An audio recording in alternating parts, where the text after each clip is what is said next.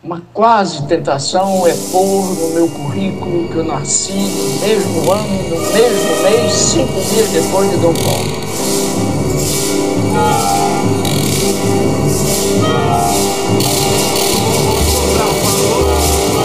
o bravo soldado vai ver o seu real valor, agindo pelo bem do povo em sua proteção, assim como reza a Constituição. Vovô Sobral, pra quem não conhece, é um grande homem, tornou-se jurista de renome, patrono de todo o tribunal. Vovô Sobral. Mas é isso que é a juventude que diz que quer tomar o poder.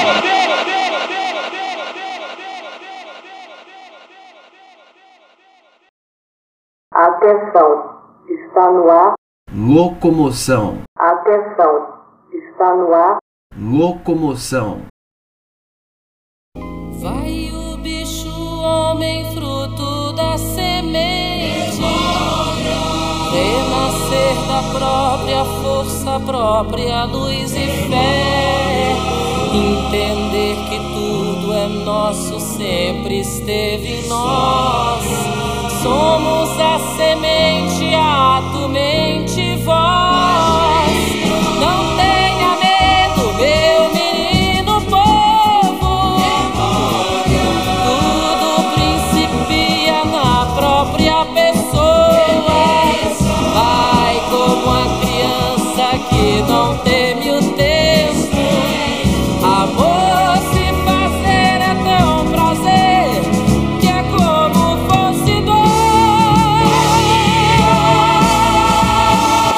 Passa a ouvir agora o Memorial do 22, para que não se esqueça, para que nunca mais aconteça.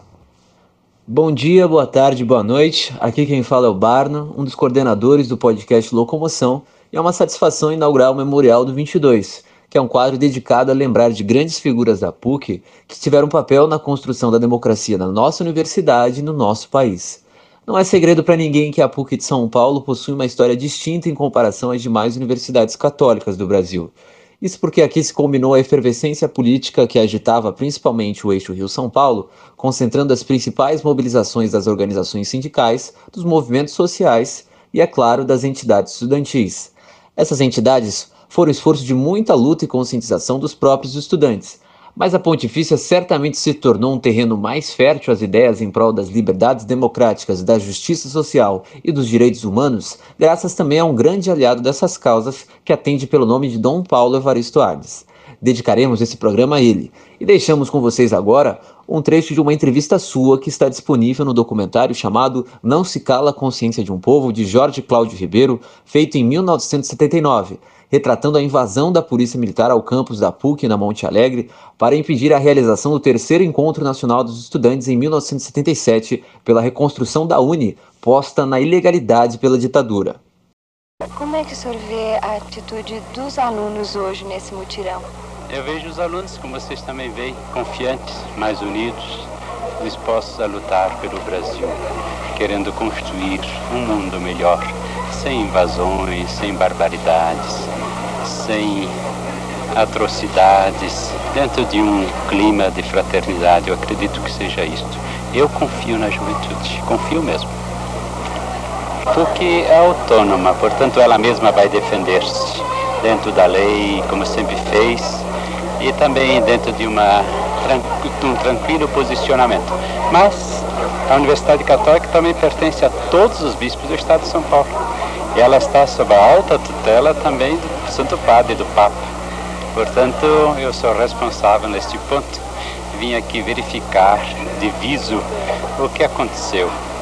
Verdade que sobrou essa juventude boa, animada, disposta a continuar, mas é lamentável o que aconteceu. Realmente é lamentável. Tenham quebrado até violões, tenham quebrado até moringues, tenham quebrado até as coisas mais úteis da existência. É uma coisa triste, bárbara, uma pena. Olá pessoal, eu sou Maria Beatriz, diretora de formação do CA 22, e como vocês acabaram de ouvir nesse depoimento de Dom Paulo, podemos perceber como ele representava setores progressistas e democráticos na Igreja Católica com maior preocupação em relação à desigualdade e à violação dos direitos da população brasileira pela ditadura.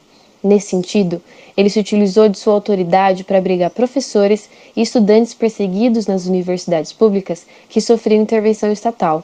Essa sua atuação pode ser vista na liderança que exerceu no movimento Tortura Nunca Mais e do projeto Brasil Nunca Mais, que realizou de forma clandestina com o objetivo de evitar a queima de arquivos importantes para a denúncia dos desaparecimentos e dos crimes cometidos pelos militares. Ele também fez parte, em 1973, de uma homenagem a Alexandre Vanucci Leme, estudante universitário da USP assassinado pela ditadura, bem como a realização de um culto ecumênico em 1975 na Praça da Sé para a memória de Vladimir Herzog, jornalista igualmente assassinado pelo governo militar. Mais tarde, faria grande contribuição na campanha pelas Diretas Já, ao nomear a primeira reitora escolhida diretamente pela comunidade acadêmica numa universidade católica do mundo.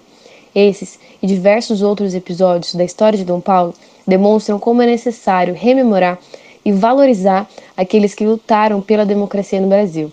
E nós, como estudantes, devemos honrar esse legado, pois não há desenvolvimento sem pensamento crítico, sem ciência e sem tecnologia. E por isso afirmamos: ditadura nunca mais. Memória de um tempo onde lutar por seu direito é um defeito que mata e tantos são os homens por debaixo das manchetes. São braços esquecidos que fizeram os heróis. São forças, são suores que levantam as vedetes do teatro de revistas, que é o país de todos nós. São vozes que negaram liberdade concedida, pois ela é bem mais sangue, é que ela é bem mais vida. São vidas que alimentam nosso fogo da esperança. O grito da batalha, quem espera nunca alcança. E quando o sol nascer, é que eu quero ver quem se lembrará. E quando amanhecer, é que eu quero ver quem recordará. Eu não quero esquecer essa legião que se entregou por um novo dia. Calejada que nos deu tanta alegria e vamos à luta. Você acabou de ouvir agora o Memorial do 22. Lembrar é resistir.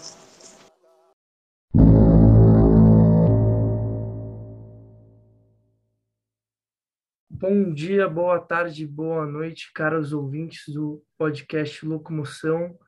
Eu sou Bruno Franzoni, coordenador do podcast do Centro Acadêmico 22 de Agosto, da Gestão Reconvexo. Estou aqui com Gabriel Lerner e o professor Reginaldo Nasser para tratar sobre imperialismo e Oriente Médio.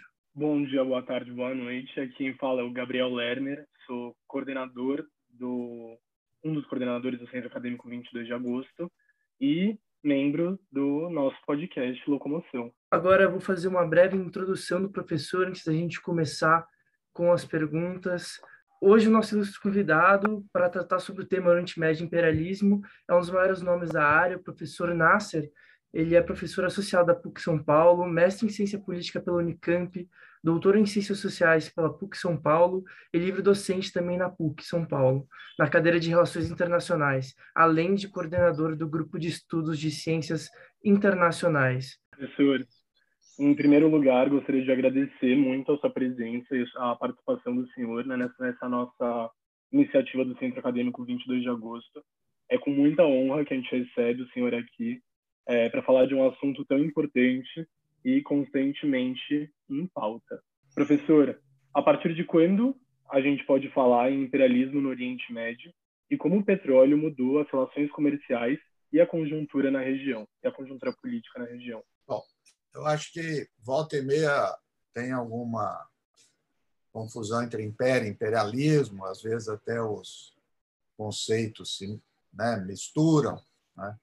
Então, império, nós podemos dizer que infelizmente, sempre teve império no Oriente Médio. É, e o Império Otomano, que ficou por seis, sete séculos, né, dominando toda a região que abrange o Oriente Médio, norte da África. E esse império ele, é, ele passa a se desintegrar durante a Primeira Guerra Mundial. Né? O Império Otomano entrou na guerra ao lado da Alemanha. Então, já durante a Primeira Guerra Mundial, quando ele começa a se desintegrar, as potências europeias, Inglaterra e França, já começam a pensar em partilhar os despojos de guerra. Então, tem o famoso Tratado de Sykes-Picot, né, foi feito em 1916, ainda estava na guerra, entre a Inglaterra e a França, e se, se quem tiver interesse em dar uma olhada, esses documentos estão publicados, é, é bem banal. É, eu quero tal coisa, não, eu quero isso. Eu, inclusive, tem uma parte importante, a Inglaterra fala, eu quero Mossul, né, que é região rica em petróleo no, Iraque hoje, né, não tinha Iraque, não tinha, não tinha Estado Nacional, né, tinha as regiões do Oriente Médio. Né. Meu avô, por exemplo, veio do Líbano, antes da Primeira Guerra Mundial, tem a, certificado, certidão de nascimento dele, lá está escrito região, Monte Líbano, é, país, é, Turquia, né, que o, império, centro do Império Otomano era a Turquia. Então, não tem Estado Nacional e começaram a partilha. Quando acaba a Primeira Guerra Mundial, então, oficialmente vai se dar toda a partilha sobre a batuta da Liga das Nações. Então, uma grande inovação, porque vai ser um novo tipo de império, um neo-imperialismo, um neo-império, desculpa, é, atestado pela, por uma organização internacional. Né? Não é, então, é um, é é um novo perfil, é um perfil que vem até os dias de hoje, né? que eles dominam as organizações internacionais. Então, vem uma doutrina, que é a doutrina muito, muito mais de perfil liberal americano, que era o seguinte: ó, não pode ser. Os ingleses e os franceses não podem estabelecer um império assim como eles fizeram na Ásia, na África. Então, os Estados Unidos veio todo com um discurso de revolucionário, de mudar o mundo. Né? O, o Woodrow Wilson competia com Lenin. Quem levantou, o primeiro a levantar a bandeira de autodeterminação dos povos foi o Lenin. Congresso em 1916, por aí, até antes da Revolução Russa. E aí, quando vem o Wilson, ele quer fazer como Lenin, é uma disputa internacional, uma nova disputa. Então, ele vai falar em autodeterminação dos povos e, portanto, não vai permitir. Por outro lado, também não vai permitir a autodeterminação. Então, o sistema de mandatos. Né? E divide a região do Oriente Médio entre o Império Francês e o Império Britânico. Cada um fica com uma parte, entre aspas, para ser o tutor da região. É, a partir daí, é, a, final da década de 30, alguns países começam a se construir enquanto estados ali, vai dividir, e aí vai aparecendo Iraque, Síria, né? todos sob a tutela, e vai até o final da Segunda Guerra Mundial com a Palestina, né? que vai ser criada o território, o Estado de Israel, né? existe o território da Palestina. Então, isso é império. O imperialismo, né? que seria um conceito marxista, que é a partir da ideia de que uma articulação entre as corporações, as grandes empresas e o então, portanto, uma associação entre o capital e o Estado, que é o portador da força bélica, né? Essa essa associação e, portanto, a ideia de não só exportar mercadoria, mas exportar capitais, de ocupar e investir, eles já começam também se dar ao mesmo tempo que o império. O império é uma dominação territorial, né? quer dizer, você domina o espaço, a população e os recursos. A forma de, de apropriar dos recursos, ela, ela tem as suas variantes né? do capitalismo. E por que eu estou dizendo? Porque é muito interessante que ninguém dava muita importância. Durante todo esse período, né, que eu estou colocando entre a Primeira e a Segunda Guerra Mundial, é, os Estados Unidos não estão presentes, estão presentes parcialmente. Os Estados Unidos têm uma empresa de petróleo pequena na Arábia Saudita. Ninguém olhava lá para a Arábia Saudita. E quem realmente está atrás de petróleo é os britânicos. Os britânicos já usaram petróleo na Primeira Guerra e são os que saíram à frente. A França não, não tinha essa percepção. Então, as empresas britânicas se estabeleceram por toda a região do Oriente Médio, nos lugares que tem mais petróleo na época, era o Iraque, Ainda o Golfo Pérsico não era muito, e, apesar de não ser formalmente império, era o imperialismo da Grã-Bretanha no Irã, já dominava a região do Irã. Né? E após a Segunda Guerra Mundial, que aparece os Estados Unidos e um novo capitalismo. Aí opção entra de, de cheio em todas as grandes empresas, porque durante a Segunda Guerra Mundial já ficou plenamente demonstrada a importância do petróleo. Tem um episódio simbólico muito interessante, estava a reunião, a famosa reunião do Roosevelt, o Churchill e o Stalin, e o, o Roosevelt comunica que vai ter que sair antes do término da reunião, que eram três, quatro dias. Mas, mano, o que você tem tanta importância fazer? Eu vou encontrar com três reis. Os três reis eram no, Oriente Médio. Ele ia para o Golfo Pérsico. Então, a partir do Roosevelt, os Estados Unidos começam a estabelecer um sistema, uma lógica, um é, tipo de imperialista. Tanto é que em é, o Irã, por exemplo, em 1953, tem um golpe de Estado e quem derruba o governo do Irã, do Mossadegh, que era um socialista, já é os Estados Unidos com a Grã-Bretanha. Então, ao longo desses anos, os Estados Unidos vai substituindo tanto o Império Francês como o Império Britânico. Alguns lugares associado, outros lugares não, vai passar por cima deles. Né? E isso adquiriu uma grande proporção década de 70, 60, 70. É, e culmina tudo isso com a doutrina Jimmy Carter, né? que é elaborada lá no final da década de 70. Por quê? Porque em 73 teve a guerra entre Israel, Egito e Síria, e teve a crise do petróleo que atingiu o mundo inteiro. Então, a doutrina do Jimmy Carter era o seguinte: o Oriente Médio faz parte, não é da segurança internacional, da segurança nacional americana. Então, a partir dali, se estabeleceu de forma muito mais clara, explícita e de forma intensa a presença norte-americana das grandes empresas. Como eu disse, já tinha antes, mas a partir do Jimmy Carter é que isso se intensifica. Né? Então, histórico, breve histórico, breve histórico, demorei, mas é isso. É um período muito longo. É, agora um pouco sobre os Estados Unidos, como se deu o processo de interesse e ocupação da região após o 11 de setembro? E como tem sido essa desocupação agora no caso mais recente do, do Afeganistão?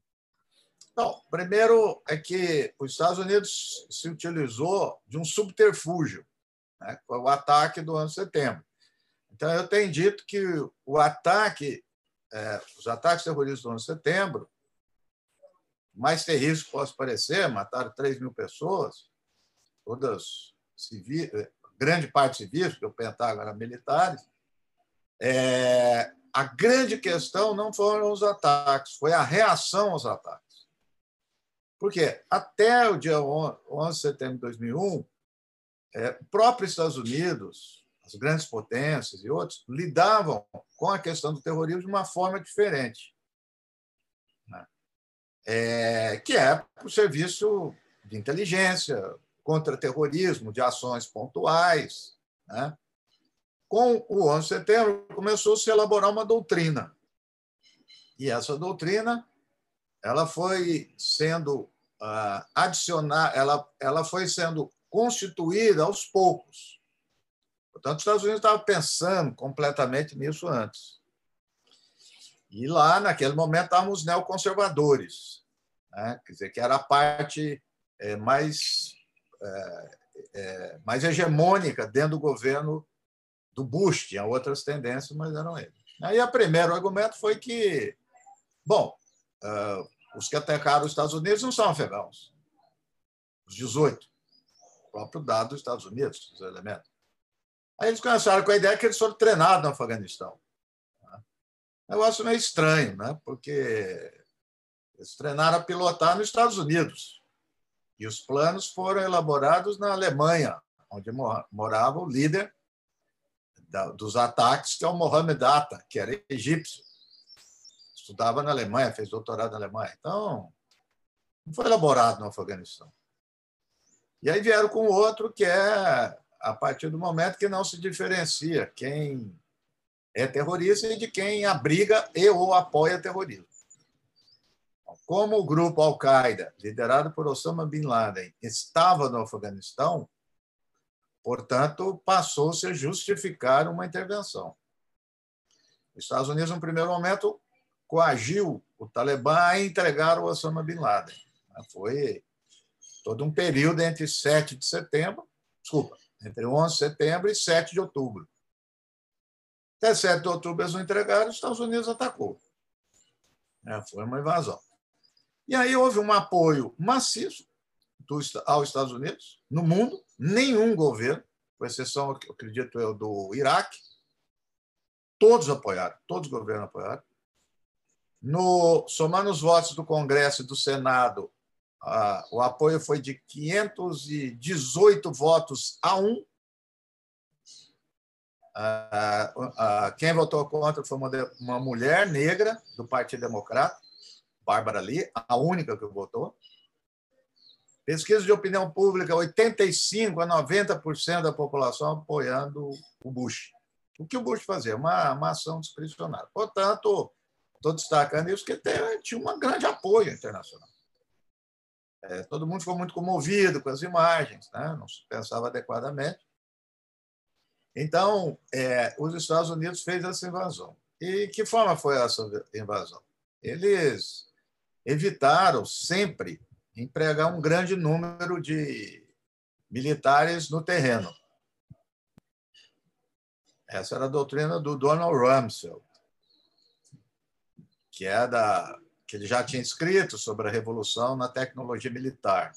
Então, um bombardeio intenso de caças e mísseis.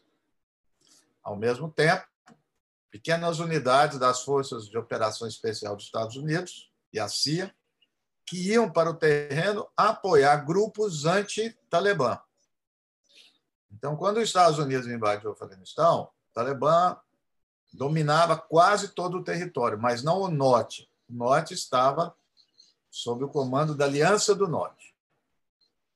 O líder era o Massoud, era um líder, Mujahedin, cara que falava bem francês, se comunicava bem, dava entrevista para emissoras de rádio e TV. Agora, quem está resistindo lá é o filho dele, do Vale do Panjir.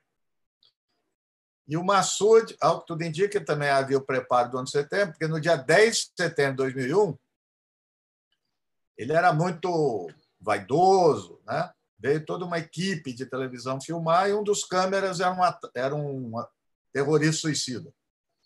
Explodiu a câmera e matou o Massoud. Então, eles interpretam que já era preparação do 11 de setembro, porque isso foi 10 de setembro, para evitar que a liderança do Massoud ajudasse. Mas a, a, os talibã, a Aliança do Norte foi do lado dos Estados Unidos e no Afeganistão tem uma figura muito importante que se construiu ao longo da guerra com a União Soviética, que é o, o senhor da guerra. É mal comparando um tipo de um senhor feudal.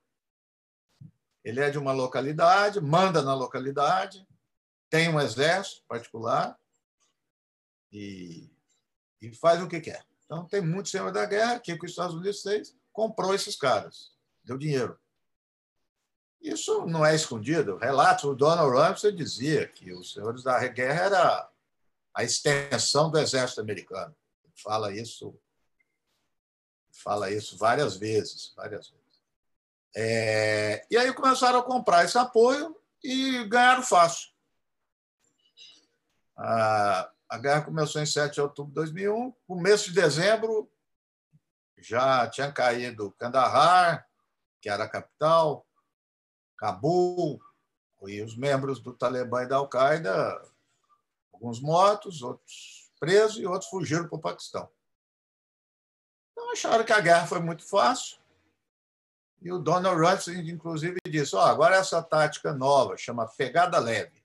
Né? Pegada leve é leve no número de pessoas no terreno, para evitar a morte de americanos, né? mas uma pegada pesada de bombardeio aéreo.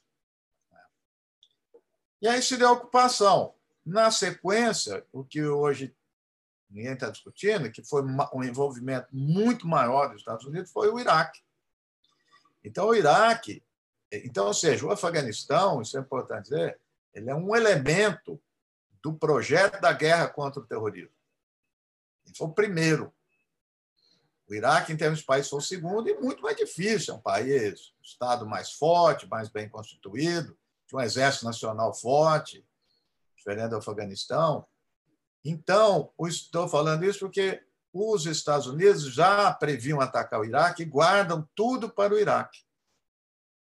Porque eles começaram a dizer que era tranquilo o Afeganistão. Né? E quando começa a guerra do Iraque em 2003, os Estados Unidos se envolvem no Iraque. Dinheiro, tropas, armas e tudo mais. Né? Aí, final do governo Bush, eles vão escondendo o que estava acontecendo no, no Afeganistão, porque o Talibã já estava re, reorganizando e voltando, mas não se divulgava isso. Né? Tanto é que o Bush ganha a eleição, é reeleito, para dizer que estava tudo bem no Afeganistão. Então, nesse tempo que os Estados Unidos distraiu, o Talibã se reorganizou. E, e a partir de 2005, 2006, eles voltam com tudo. Né? E com vários combates, etc. Então, essa ocupação ela vai dando idas e vindas aí. O outro momento é o Obama, muda. Primeira eleição do Obama, ele vai dizer que a guerra boa é do Afeganistão e a guerra ruim é do Iraque.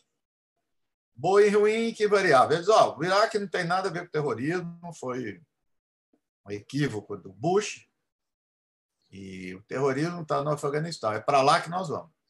E aí ele investe bastante. Então, aumenta tremendamente o número de tropas americanas, chega a 90, 100 mil, só de militares, fora os contractors, era muito, que são os, a terceirização da guerra, são os que são contratados, chegou a ter duas, três vezes mais do que os próprios militares, algo inédito. Aí o Obama vai com tudo é o auge do ataque de drones, etc. Vai chegar no final do governo dele, o que acontece? Não adiantou. Não adiantou no sentido de derrotar o Talibã. O Talibã toma é tática de guerrilha, toma um lugar, pede, é, se retira, refugia no Paquistão, volta, faz atentados, vai lá, ataca, mas fica fustigando e tomando bases rurais. Aí, no segundo governo Obama, já começa a aparecer aquilo que nós estamos presenciando hoje. É, o, aliás, o vice era o Biden, foi o que mais insistiu nisso, retirada. E aí isso se intensifica com o Trump, que chega a fazer o, o acordo, propriamente dito, senta com o Talibã, negocia com o Talibã, e o Talibã, todos estão cumprindo rigorosamente isso, ninguém está mencionando esse negócio, estão cumprindo todo mundo, tanto os Estados Unidos como ele, fizeram esse acordo e se deu desocupação. Durante esses 20 anos, guerra mais longa dos Estados Unidos, foram mortos por volta, ainda se estima, de 300 mil afegãos, fora desastre humanitário. Hoje se estima de 30% a 40% da população está em crise humanitária, por doença, fome, algo algo parecido. Os Estados Unidos, 20 anos, morreu apenas 2.500 militares. Quer dizer, menos, em 20 anos, morreu menos pessoas do que o 11 de setembro. Morreram 3 mil. E gastaram 2 trilhões de dólares. Essa é a conta que é um, é um instituto que chama Watson, que avalia a de guerra mais fidedigna. E o que eu tenho dito é que gastou não, né? gastou de um lado, ganharam de outro. Né? Para onde foi parar esses dois trilhões? As empresas militares, não só militares, militares ganharam mais. Né? Mas uma guerra, às vezes, as pessoas não percebem. Tem desde gasto com vestuário, alimentos, remédio, tudo. Tudo isso foi terceirizado. Tudo, absolutamente tudo.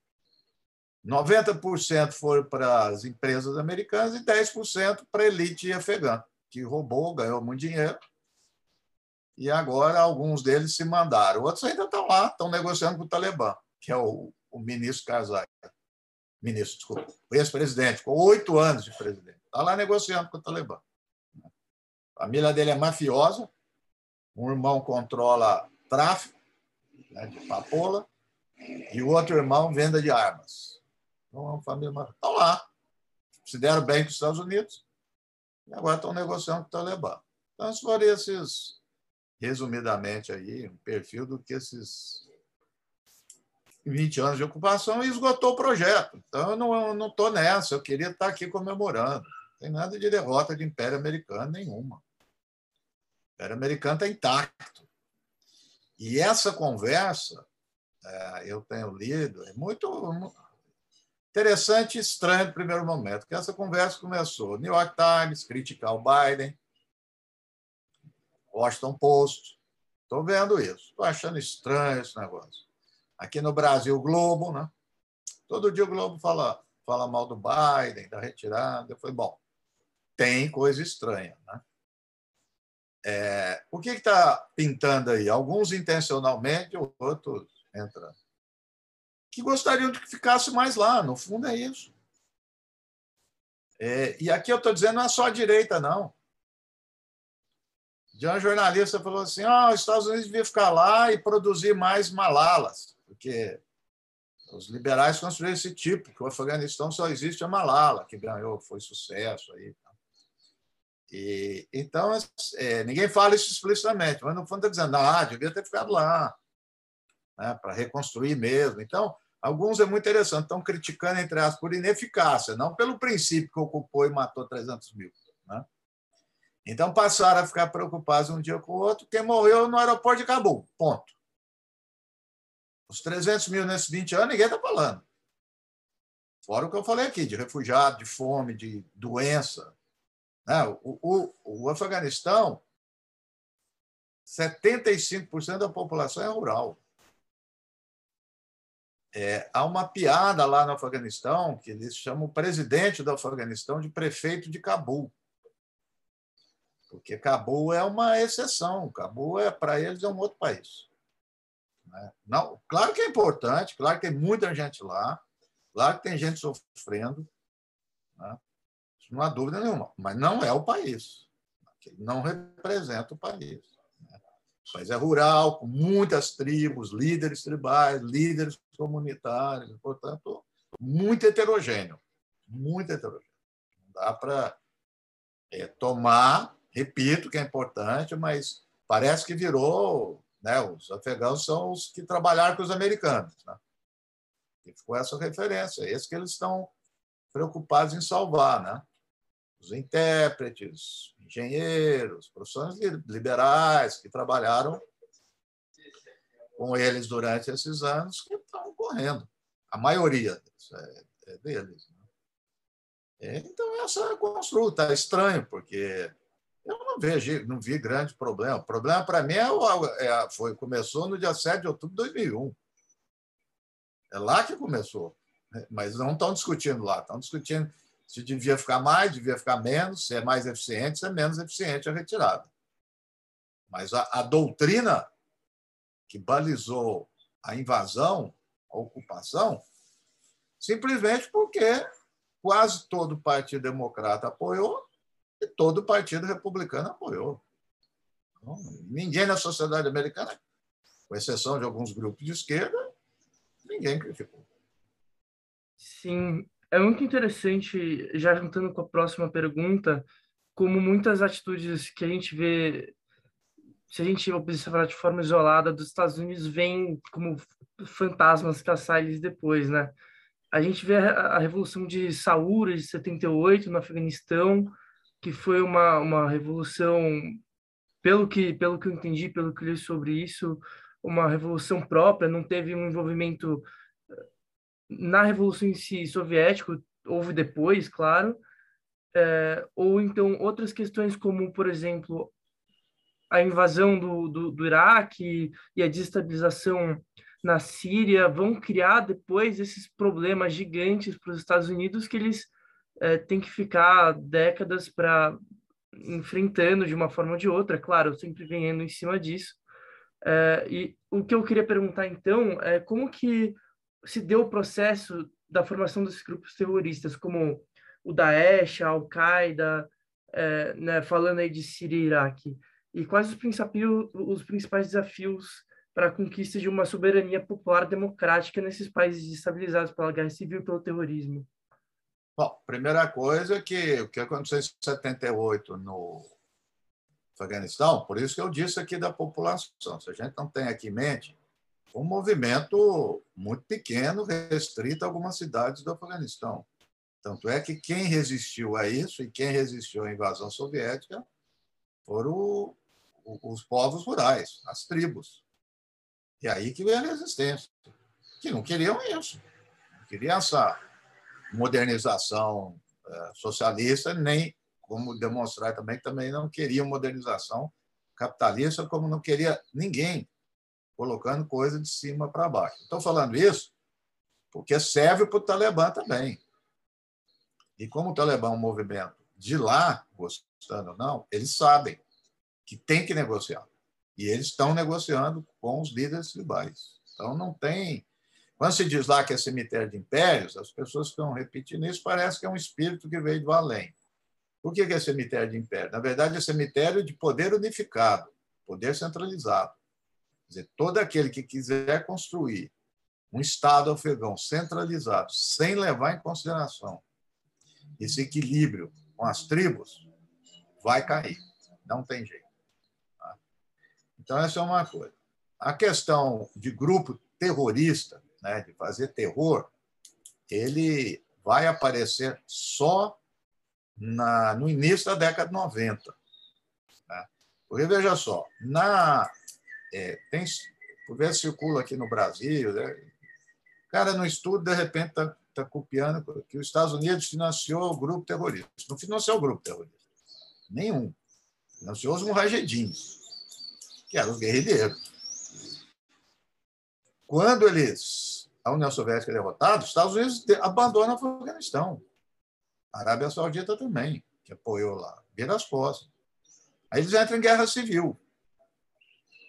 É um processo de guerra civil. E o Talibã, que nunca foi grupo terrorista, nunca fez um atentado terrorista até 2004, mais ou menos. Era um, Exerce um governo altamente repressivo, arbitrário, com a população em geral, com as mulheres em particular, um horror. Mas não fez atentado terrorista, nenhum. Tem, era um grupo insurgente. E, e, e, esse, o Talibã, ele surgiu uma coisa pequenininha. O Mullah Omar juntou 30 caras um dia. Ele, o Mullah Omar, Mullah lá no Afeganistão, é uma hierarquia socioeconômica e intelectual mais baixa, na hierarquia religiosa. Ele veio de uma, de uma região miserável, ele era uma pessoa muito pobre.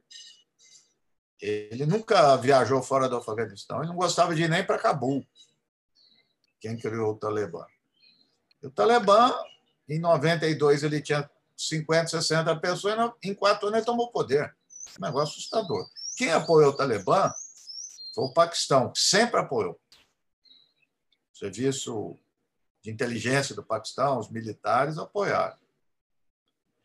O que acontece aí foi o seguinte: quando teve esses mujahedins, que eram guerrilheiros lá, também foram para o Afeganistão, vou colocar entre aspas, os árabes. Porque houve uma jihad, literalmente. Um jihad, palavra é, é defesa, é você se defender contra uma agressão. Então, foi convocada a jihad né, para lidar com um invasor soviético. Então, os Estados Unidos deu arma, a CIA foi lá, deu dinheiro e tal, mas esses grupos foram Egito, egípcio, é, libaneses, sauditas, foi todo mundo para lá. Quando acabou a guerra, eles voltaram para os seus países. Quando eles voltaram, eles voltaram com o espírito da guerra, o espírito de de potência, que é possível derrotar o mais forte. Afinal de contas, eles derrotaram a União Soviética. E agora eles vão se voltar contra os seus governos locais. Então, Osama Bin Laden vai, vai lá governo saudita. Impressionante. Família Saúde. O Zawari, que está vivo, eu fui o mentor do Osama Bin Laden, mentor intelectual, vai para o Egito, se, era médico, nunca se meteu com isso, foi lá para o Afeganistão, cuidar de feridos, refugiados, voltou essa ideia. E dizendo que o nacionalismo árabe era traição ao povo muçulmano. Então, os movimentos de esquerda, os movimentos de direita dos Estados Unidos, todos esses são traidor porque se articularam com esses grupos. Então, portanto, eles vão atuar para derrubar esse grupo. E, portanto, é, começam a proclamar a ideia de jihad global a partir de atentados terroristas. Aí o, o Zawari se envolve em atentado terrorista. E o, o pomo da discórdia qual foi? O Osama Bin Laden circulava pela família Saúde. O pai dele era um grande empresário do Bin Laden. E ele vai lá e diz o seguinte: ó, o Saddam Hussein está é, tá ameaçando invadir o Kuwait e na época o Saddam também estava ameaçando invadir a Arábia Saudita. Aí ele falou: ó, foi lá, tem está datada essa reunião, tudo. Eu até depois posso falar um pouco, eu, que eu escrevi um livro tá, para sair sobre isso, sobre o Afeganistão. Tudo. E eu fui lá, voltei para essas coisas então, tudo. E ele diz o seguinte: ó, vamos fazer a fórmula do Afeganistão. Estados Unidos dá dinheiro, Arábia Saudita também, arma, e nós vamos cuidar do Saddam. Aí a família Saúde fala: nada disso. Além de ser nada disso, a família Saúde se alia aos Estados Unidos e os Estados Unidos manda tropa né, para a guerra do Golfo, a guerra do Kuwait, e mantém uma, uma base militar enorme dentro da Arábia Saudita. Aí o Osama Bin Laden começa a dizer que eles são traidores é, e rompe. Aí todos eles fogem para o Sudão, todo esse grupo. São vários grupos. Ficam lá no Sudão. Começa a ter organização de ataque terrorista. Os Estados Unidos pressionam o, o presidente do Sudão, fala: ó, dá um fora daqui. Ao mesmo tempo, o Talibã chegou ao poder em, no Afeganistão em 96. Aí o Bin Laden é convidado para ir para ir para lá. Todos eles vão, o Zawari, o Bin Laden, vão tudo ser acolhido, protegido. São hóspedes do Talibã. Mas Talibã e Al-Qaeda são completamente diferentes, em doutrina, em método, tudo. Ele vai acolher uma questão de dívida de guerra, que eles foram aliados, o Osama Bin Laden ajudou tal. E aí vem esses grupos, eles começam a planejar ataque nas embaixadas norte-americanas na África, Aí o Clinton manda mísseis na, no Afeganistão, matam um par de gente. E aí, até hoje, muita gente diz que o Osama Bin Laden, Al-Qaeda, o Talibã tinha que agradecer ao Clinton, porque ninguém conhecia muito o Osama Bin Laden, no povo. Quando o Clinton manda os mísseis, ele passa a ficar conhecido. Todo mundo carregando cartaz dele, ele aumenta a arrecadação de dinheiro. Né? e declara que, portanto, que os Estados Unidos é o objeto de guerra. A fato, que é uma interpretação da lei islâmica. Qualquer clérigo pode fazer decretar uma fátua. É, e aí é isso. O Daesh é outra coisa. O Daesh aí é bem depois. É um ramo da Al-Qaeda, é, critica a Al-Qaeda, aprendeu muita coisa com a Al-Qaeda, aperfeiçoou, porque a Al-Qaeda é que traz essa coisa da comunicação. Começaram a gravar, mandar vídeo, né, VHS, para as emissoras, o Osama Bin Laden dar entrevista. Não existia isso antes. Né? Os atos de atentado suicida. Mas eles aperfeiçoaram muito o que era Al-Qaeda, tanto é que ele, o contingente da Daesh é enorme. E eles chegaram a ocupar um território do tamanho da Jordânia. Administraram 6 milhões de pessoas, posto petróleo. Tem nada a ver com a Al-Qaeda nesse aspecto aí. Mas surgiram de guerra, ou seja, o terror surge em guerra. É essa é a questão. É, o grupo terrorista surge, surge num, num espaço que tem dinheiro, e arma. E o conflito é assimétrico. O conflito é assimétrico, apelar para o terrorismo. E dá impacto psicológico, que é que o outro, aquele que é objeto, fique com medo, os outros, por medo, vão aderir ou fugir. Né? Então, eles passam a usar isso de forma mais sistemática, né? Al-Qaeda e Daesh. Mas, a, a, vamos dizer assim, a, o que promoveu o poder do Daesh não é atentado suicida. O poder do Daesh é combate de insurgência, combate em terreno, frente a frente, não é ataque terrorista. Os ataques terroristas eram uma propaganda que eles fazem para disseminar para o Ocidente, para qual é a lógica? Para dizer, ah, vai matar francês, aí a França retira suas forças de lá, mata americano. Então, eles têm um objetivo político disso. Agora, eles combateram no terreno, lá no Iraque e na Síria, né? e unir a luta, porque eles vão dizer que a Al-Qaeda, apesar de falar que era global, tudo se ligava muito aos governos nacionais. Né? Que é agora a mesma acusação que o Estado Islâmico do Coração faz ao Talibã, que inclusive teve atentado hoje. Provavelmente são eles. Ontem já estava circulando a probabilidade de ter atentado. Né? Porque eles já entraram no Afeganistão em 2017, 2018, combateram, o Talibã combateram, foram várias batalhas entre eles. Eles dizem que o Talibã é traidor, porque eles querem promover a comunidade muçulmana mundial. E o Talibã só se preocupa com o Afeganistão. Né? É um grupo que vai dar trabalho. Vai dar trabalho tenha dúvida nenhuma. Eles estão. É, muitos membros do Talibã foram para o lado deles durante a, a, ocupação e pessoas jovens também vão aderindo. Porque à medida também que o Talibã governa, ele vai se moderar. Na hora que ele se modera, muitos daqueles que são mais radicais vão ficar decepcionados. Eles vão aderir a outros grupos. Não tenha dúvida nenhuma que vão ter outros grupos aí. E, professor, por exemplo, quanto a experiência de, de Rojava que a gente vê nos últimos anos foi uma experiência diferente né, em relação quanto a é claro, o Abdullah Ocalan, se não me engano o nome do ideólogo por trás de Rojava, ele vai trazer uma forma de, de democracia primitiva, um, uma democracia radical, algo similar nesses termos, talvez que estejam é, agora confusos na minha cabeça, mas é, você acha que é, é uma saída, um exemplo para o Oriente Médio ou não é, não. não é um bom exemplo? Eu, eu particularmente gostaria que fosse, né? Acho que parecia um... O Calan, ele é, na verdade, sim, ele é comunista.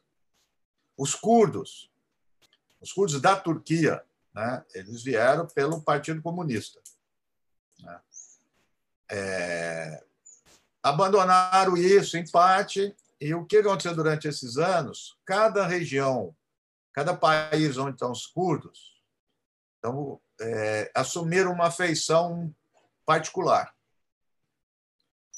Os curdos, também não vou generalizar aqui, a gente tem que falar em classe, mas os, os curdos do Iraque, quer dizer, formou uma elite curda no Iraque. Não são todos, mas formou uma elite muito rica, porque tem muito petróleo no norte do Iraque, onde eles estão. E, portanto, passou a ter objetivos diferentes dos curdos da Síria, que eu já falo, que foi Rojava, e dos curdos da Turquia. Os curdos da Turquia, quase 20% da população, hoje se engajaram em eleição, tem representação, tem movimentos sociais, etc. E o Rojava tem isso e tem um lado mais libertário também, não só do Partido Comunista. E eles tiveram um papel muito importante nesse momento. Só que guerra não se ganha, infelizmente, tem outras variáveis para se ganhar a guerra. Né? Então, seja, eles ganharam destaque quando era interesse dos Estados Unidos, quando era interesse dos poderes ali, que eles estivessem combatendo o Estado Islâmico. Porque eles foram os únicos lá na região que combateram frente a frente o Estado Islâmico. Passou isso, naquele momento também é interesse para a Turquia. Acabou. O exército turco não tem como enfrentar exército turco, não tem sem apoio.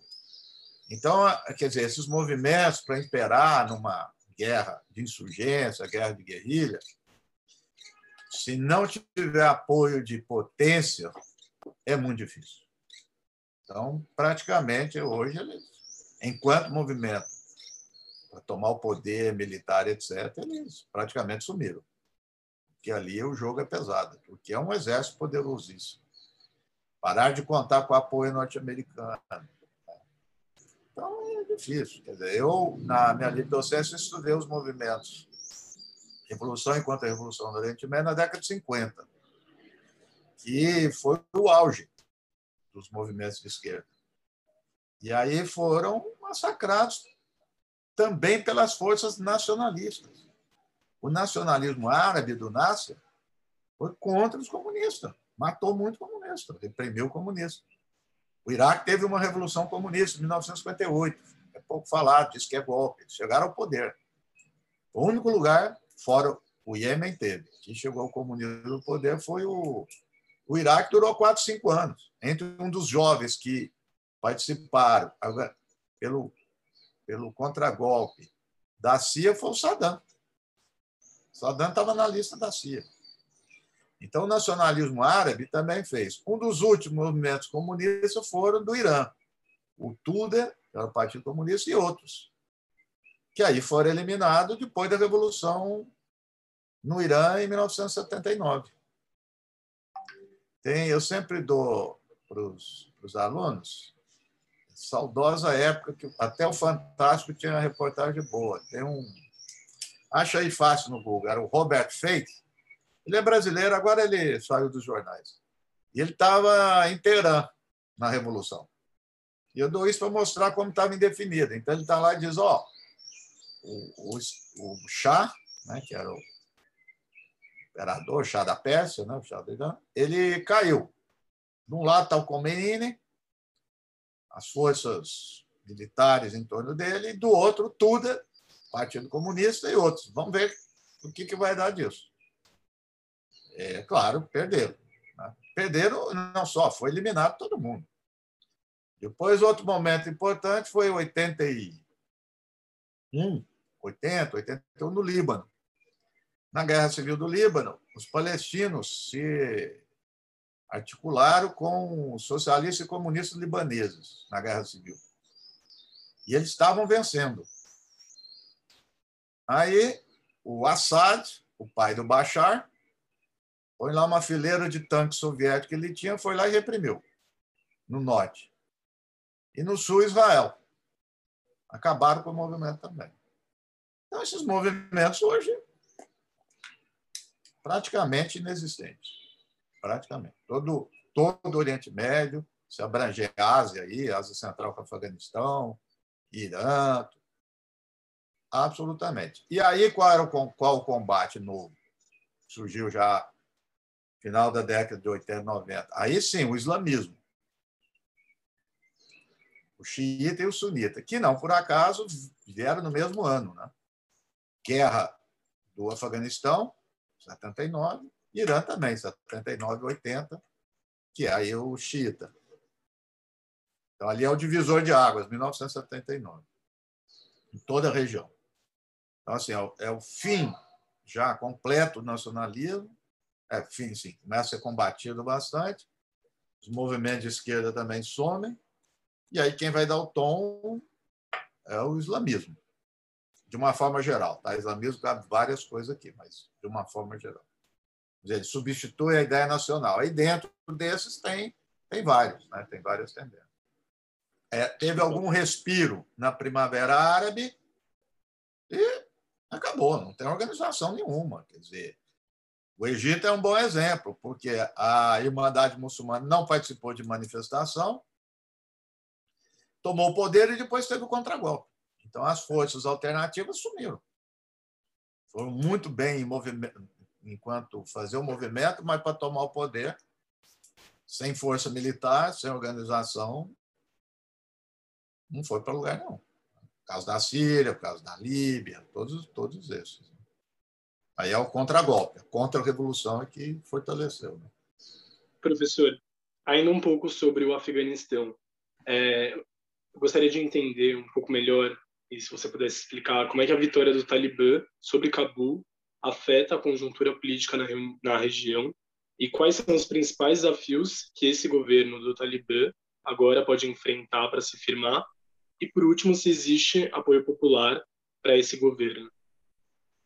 Bom, primeiro eu já falei que eu voltar a coisa de Cabul, né? foi muito exagerado, há ainda exagero, esse, vamos dizer assim, esse pensamento liberal global aí, vou dar de Bolsonaro não, mas pensamento liberal está decepcionado. É muito interessante isso, porque ah, devia ter reconstruído. Mas os Estados Unidos reconstruiu onde? É uma hipocrisia, que era possível reconstruir. Não reconstruiu lugar nenhum do mundo, não vai reconstruir no Afeganistão. Todo mundo sabe disso. E, como eu disse, o meio rural é população, 75% da população é rural. Então, Cabul é importante, mas assim, em termos geopolíticos, não em termos de mídia, não é o divisor de águas. Quando o Talibã foi governo, a capital era Kandahar, não Cabul, que era onde o Talibã tinha base. Mas isso também já revela uma mudança do Talibã. Então, nesses 20 anos, eles mudaram. Não dúvida nenhuma, já veio isso. Quando eles entraram a primeira vez, eles não estavam nem aí se iam ser reconhecidos ou não. Eles eram reconhecidos apenas pela Arábia Saudita e Paquistão. E não estava nem aí. Entendeu? Então, não estava nem aí melhorar a economia, não estava nem aí com nada. Então, eles ficaram lá na dele. Nunca fizeram atentado em lugar nenhum, nunca entraram em guerra com ninguém. E uma repressão brutal interna. Né? Hoje, quer dizer, eles já têm um apoio de duas grandes potências, China e Rússia. É, que, que, que isso já se deu durante a ocupação, não é agora. Então, o que eu estou dizendo é assim, já estava sendo configurado. E o outro, o Irã também. O Irã sempre teve problema com o Afeganistão, agora é aliado do Talibã. É, ajudou muito o Talibã. Com arma, dinheiro. O Paquistão sempre teve. Né? Então, esses parceiros, essa projeção internacional, também coloca nova, novos desafios para o Talibã. Primeiro desafio, é, apesar de chamar atenção aí o terrorismo, é econômico. É, eles estão com vários fundos bloqueados. É, ontem eu vi uma, muita gente nos bancos tirando dinheiro. Então, eles vão ter um desafio aí pela frente fazer o quê? A Europa quer negociar, dar o dinheiro e quer, quer outras relações políticas. Então, eles vão ter desafio. Então, a renda deles vinha da papoula. E como é que eles vão fazer com a papoula? Uma coisa é ser grupo insurgente, outra coisa é, é ser governo, né? Então, tem avanços, e à medida que avança, tem a contradição, né? e o método dialético. Você avança e se instaura novas contradições. Tem contradição interna, tem grupos que querem, dentro do Talibã, radicalizar, tem outros que não, mas aprenderam com os 20 anos, têm experiência nisso. Então, eu acho que vai ter, não, obviamente, então, não vai ser como era, foi antes, mas ele não vai mudar a ponto de não ser mais o Talibã. Vai mudar a sua identidade. Se ele mudar, ele cai também. Ele tem apoio popular, não dá para a gente precisar aqui, né? mas é, tem apoio. E, e, e, por várias razões. Nesses 20 anos, eu, eu vi um, um autor falar um negócio interessante. Tem, tem, ao longo dos 20 anos foram constituídos três tipos de insurgentes. Um insurgente econômico, que é o cara que vai querer um soldo para ele sobreviver, não tem trabalho, que é o mesmo Daesh. Todo mundo acha que o Daesh, o cara olha para o Corão e sai correndo. É dinheiro, eles pagam. Todo militante é pago. Não existe isso. Como também do Talibã. Então, o cara ou ia para o Talibã, ou ia para a polícia do, do afegão, ou ia para o exército afegão. Muitos foram para ganhar dinheiro, para sobreviver. Né? Tem o, o insurgente ideológico, ele tem, claro, a doutrina do Talibã, do islamismo, quer derrubar esses governos, entre aspas, nacionais ou aliados. E tem o insurgente religioso. Aqui o religioso não é o Corão em si, mas é aquele que se liga, porque a religião, diz, qualquer religião no mundo, né? ela diz respeito a comportamento, a princípios, a uma ética, né? seja qual for ela. E alguns se identificam com, essa, com esse tipo né? de, de moralização, de não se contaminar pelas ideias, pelos comportamentos que vêm do Ocidente. Então, você tem convergência disso. E tem, assim, também não é insurgente, mas gente, durante esses 20 anos, que as pessoas estão completamente esgotadas de guerra. Então, a ideia que o Talibã conseguiu passar de forma muito hábil é o seguinte: ó, se tiver acordo com os Estados Unidos, os Estados Unidos vão embora, é a paz. Então, as pessoas começaram a identificar paz com o Talibã, algumas. Né? E como nós estamos vendo, eles estão correndo, é o contrário. Né? O Talibã chegar. Ontem eu vi um cara dar entrevista e falar: ah, se eu soubesse disso, eu não ia ajudar os Estados Unidos. claro, então ele ajuda aquele que vai vencer, né? Se perde, ele não ajuda. Então, você vê, não é ideológico. Mesmo que aderiram aos Estados Unidos. Eu ajudei, participei, mas, porra, eles perderam, agora estou enrolado, então vou mandar daqui. Né? É... Agora, de toda forma, é o que eu falei, não vai ter governo unificado, centralizado, no sentido nacional. Tem tribo, não tem jeito. Eles vão ter que se render a, a muitos desses líderes tribais. Né? Essa é a coisa. Agora, eu não vi ainda. É, tenho todo dia eu busco para ler e tal. Os Estados Unidos, durante esse tempo, é, colocou ali 300 mil homens armados, que é somando a polícia e a força é, militar afegã. Outro dia, ontem, eu vi algum comentarista. Ah, mal armados. De jeito nenhum. Se eles sabem usar outra coisa. Gastaram dinheiro com arma de boa qualidade. O que, que esses 300 mil vão fazer? É, você vai dizer, ah, uma parte absorvida pelo governo. Ok, mas os 300 mil, duvido. E onde esses caras vão? Vão sobreviver. Então, o que já tinha também, pouca gente fala, já tinha muito durante esses 20 anos, e acredito que pode aumentar, é crime organizado. Droga, arma, sequestro, aí pode aumentar. Que, inclusive, esses grupos fizeram acordo em vários momentos com as tropas americanas. Terreno muito acidentado, muita montanha, deserto, difícil. Difícil controlar tudo isso daí, essas localidades. Né? Então, o cenário regional, para mim, é isso aí. Não vai ser mil maravilha. A Índia é o país mais prejudicado, mais que os Estados Unidos. Vamos ver o que, que eles vão fazer, ou já estão fazendo. Não sei. Mas eles não vão ficar assistindo. A China pediu algo para o Talibã? Não, exigiu. O Talibã vai. O Talibã pode até querer cumprir. Se ele vai conseguir, eu não sei. Porque tem os uigures, que são os muçulmanos da China. E eles têm uma relação muito forte com o Talibã, sempre tiveram, de apoio e tudo. Os chineses já falaram: ó, não queremos apoio, não queremos o uigur fazendo atentado. Não, não sei dá para saber também. Né? Então, o Talibã vai ter muitos desafios aí. Não vai ser fácil. Então, acho que dois erros. Da mesma forma, lá em 2001, porque dois meses e meio de guerra ele perdeu, falou, ah, acabou o Talibã e não acabou. Agora também acho que tem um erro, achar que o Talibã é todo poderoso. Não é. Não é. Eles são importantes, têm uma organização muito eficiente por redes, não sei se isso vai dar certo enquanto governo, enquanto insurgente foi. Eles tinham organizações de 20 homens chegando a 10 mil, 15 mil, ia subir nas redes, se conectando. Né? Não sei agora. Para exercer governo, melhorar a economia, dar emprego, é, eles vão ter que olhar para isso. Né? É, uma, é uma nova experiência. Eles sabem disso. Eles sabem. Agora, só para terminar. O perfil as pessoas, eu falei que mudam, mas não muda excesso. O líder supremo do Talibã, que não tem aparecido, quando não aparece, você pode ficar de olho, porque o cara é importante. Quem está aparecendo muito é o porta-voz. Aparece todo de branco, né? Um esperto da paz e tal. Eu não sei se a pronúncia é correta, porque os nomes deles, a maioria são pashtuns, né? Dialeto, língua pashtun. E eu falo Raibatullah, é o líder supremo. Há uns quatro anos, o filho dele fez um atentado suicida, abençoado por ele.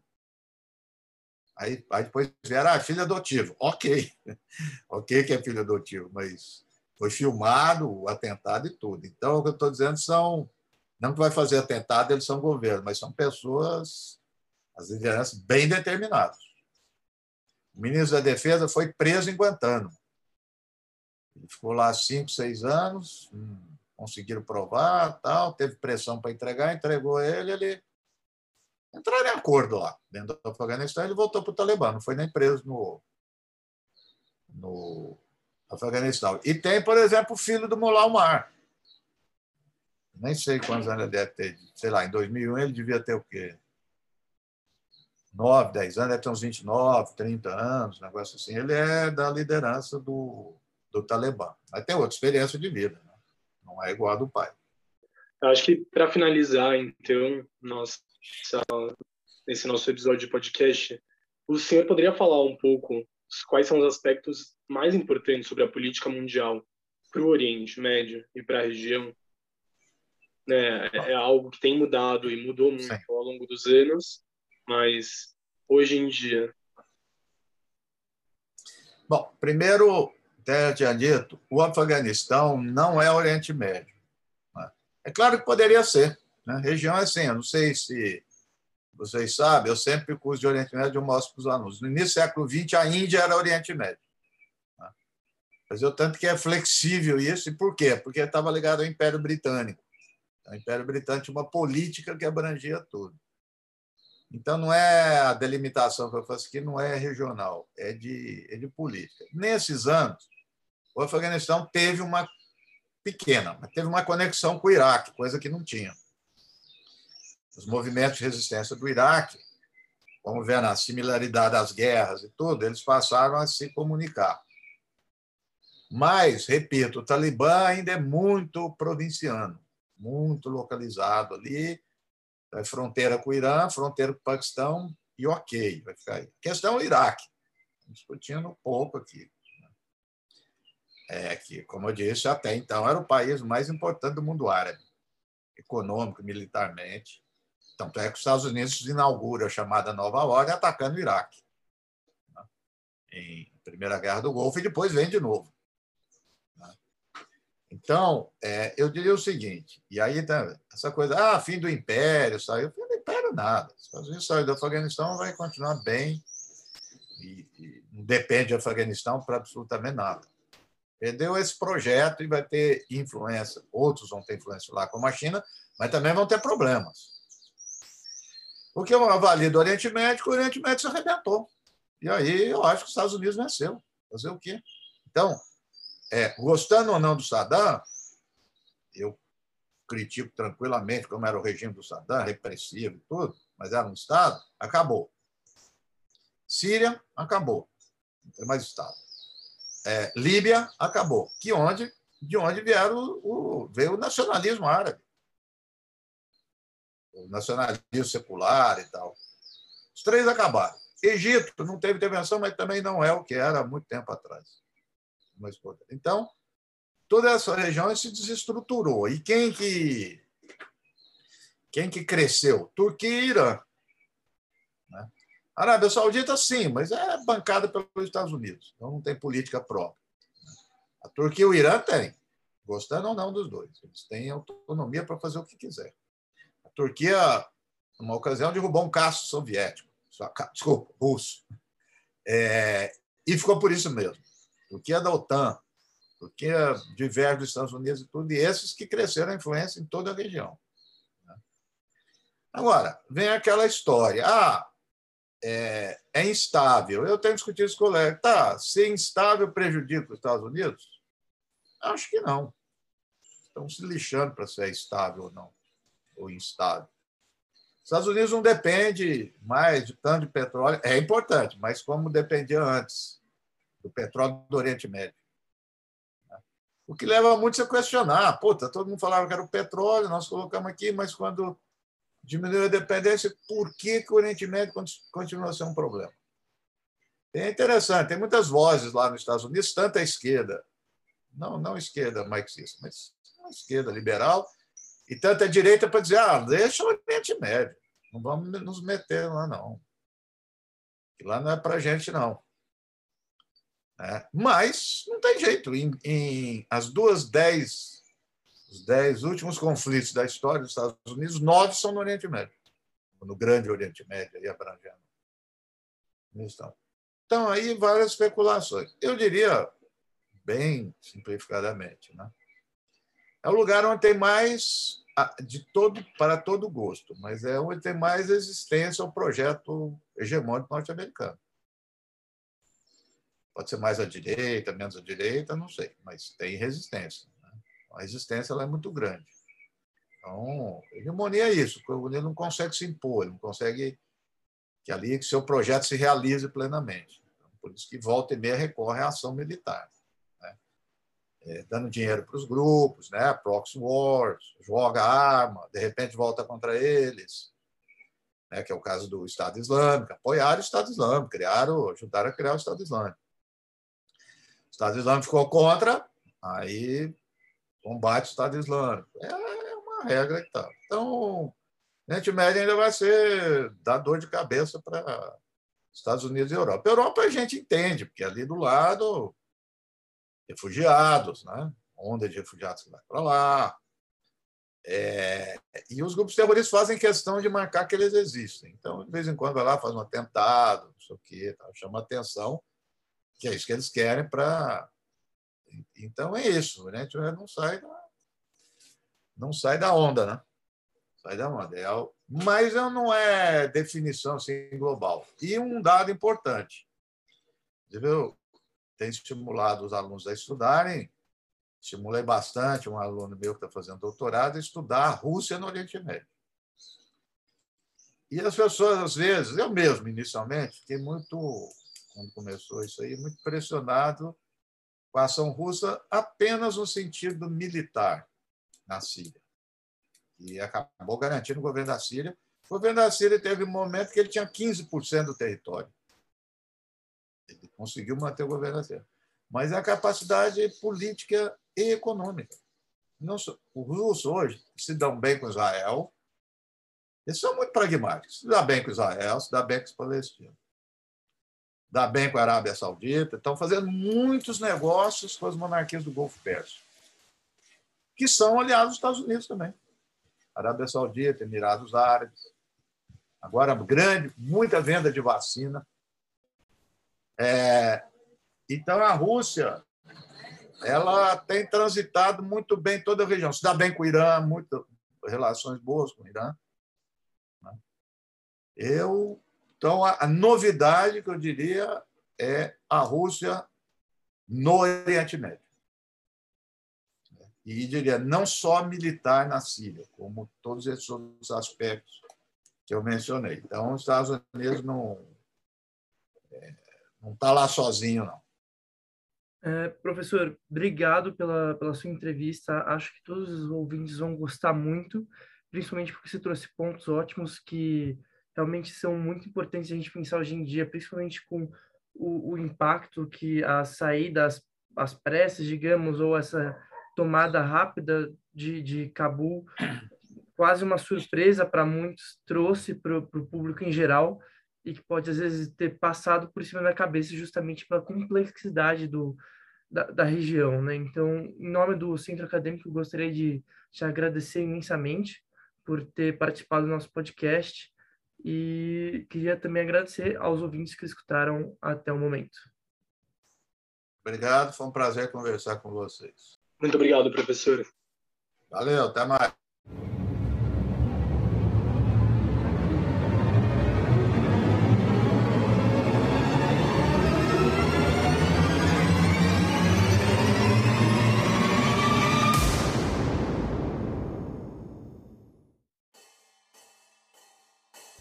Opa, chegamos ao final de nossa viagem e agora começa mais um giro de notícias aqui para você. Eu sou o Grande Gui, primeiro anista de Direito e membro do Centro Acadêmico 22 de Agosto, na gestão Reconvexo, Obrigado por ter ouvido mais um episódio de nosso podcast e agradeço demais pela ótima recepção que tivemos no primeiro episódio. Vamos para as notícias. Vem comigo. A partir do sábado de 4 de setembro até o dia 19 de setembro, teremos o ciclo formativo Feminismo Latino-Americano e o Direito das Mulheres Latinas. Mais um grande evento que esse querido centro acadêmico organiza. O intuito desse é fomentar o debate acadêmico na universidade com uma perspectiva progressista e humanitária, de um modo que forme pessoas com senso crítico e solidário.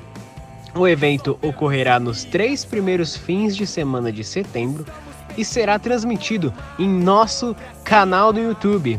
Legal demais, né? Além disso, nós sabemos que a pobreza menstrual é um problema sério no Brasil e não recebe a atenção que deveria. Pensando nisso, estamos com um projeto de arrecadação de absorventes para mulheres encarceradas.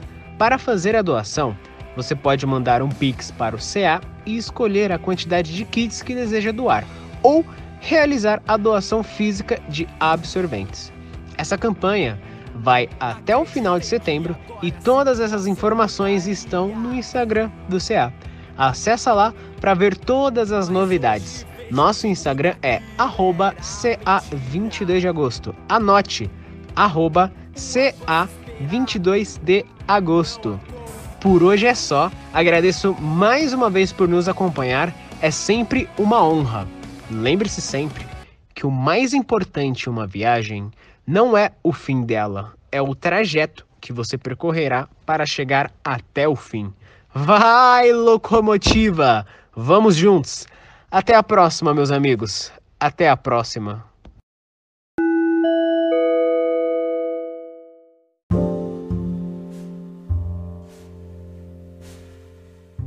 Salve, salve rapaziada! Antes de terminar essa jornada, esta viagem que você fez aqui conosco hoje, que eu espero que vocês tenham todos muito gostado do material que a gente conseguiu trazer para vocês, eu queria fazer a nossa grandiosíssima sessão de e-mails, onde a gente lê os e-mails dos senhores.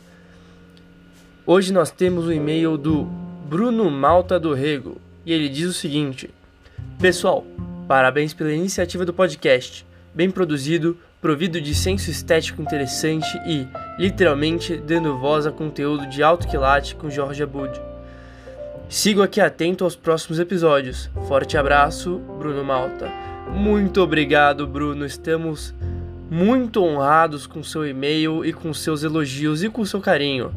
Por favor, continue assistindo. Espero que você tenha curtido muito o podcast de hoje.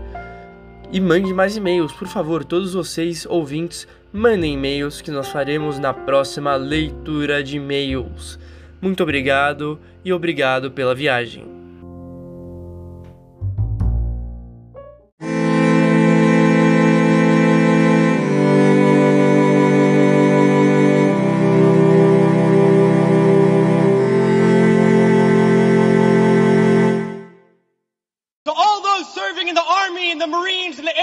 In the Navy that you have the absolute right to refuse to take part in these criminal wars, and that's a right that all of you should exercise. You have no reason to go put your life on the line and kill and die for profit.